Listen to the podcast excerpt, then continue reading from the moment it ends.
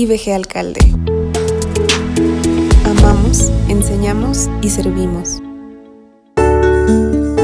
Lucas capítulo 5 En este capítulo me gustaría llevar su atención a cuatro personajes que Lucas los describe como gente dañada, gente enferma, ya que él era médico, resalta las enfermedades y los daños que ve en la gente.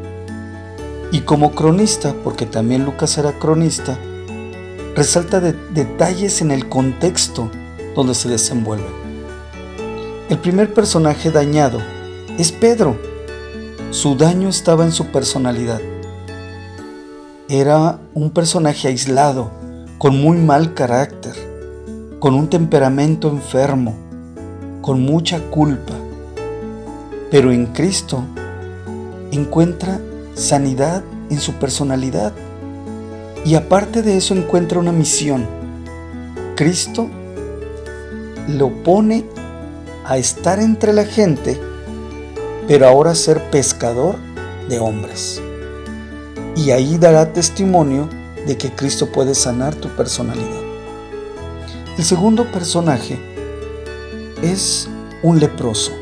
Él está enfermo de su cuerpo, tiene una enfermedad mortal, muy contagiosa y muy peligrosa. Pero tiene un encuentro con Cristo y Cristo sana su cuerpo de la enfermedad más grave de su tiempo.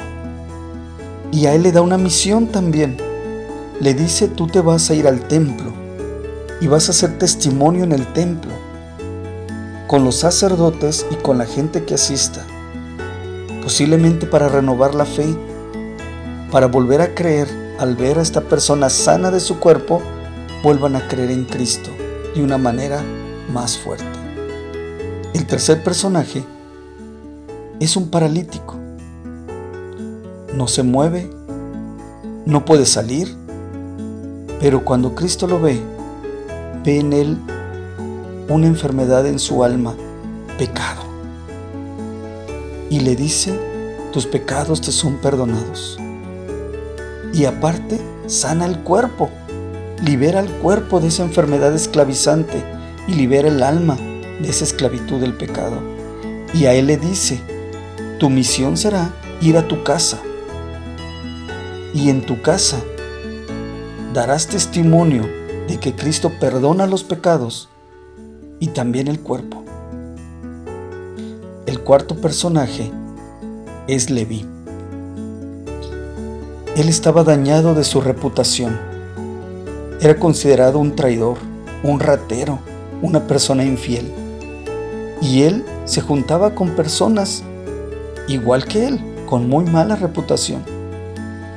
Cristo lo encuentra y lo sana y le dice, tu misión ahora va a ser seguirme a mí, vas a estar conmigo. La gente va a ver que tú eres digno de estar con alguien como yo. Y vamos a ir a llamar no a justos, sino a gente pecadora, gente con muy mala reputación, y que ellos vean que también Cristo sana la reputación de cualquier persona.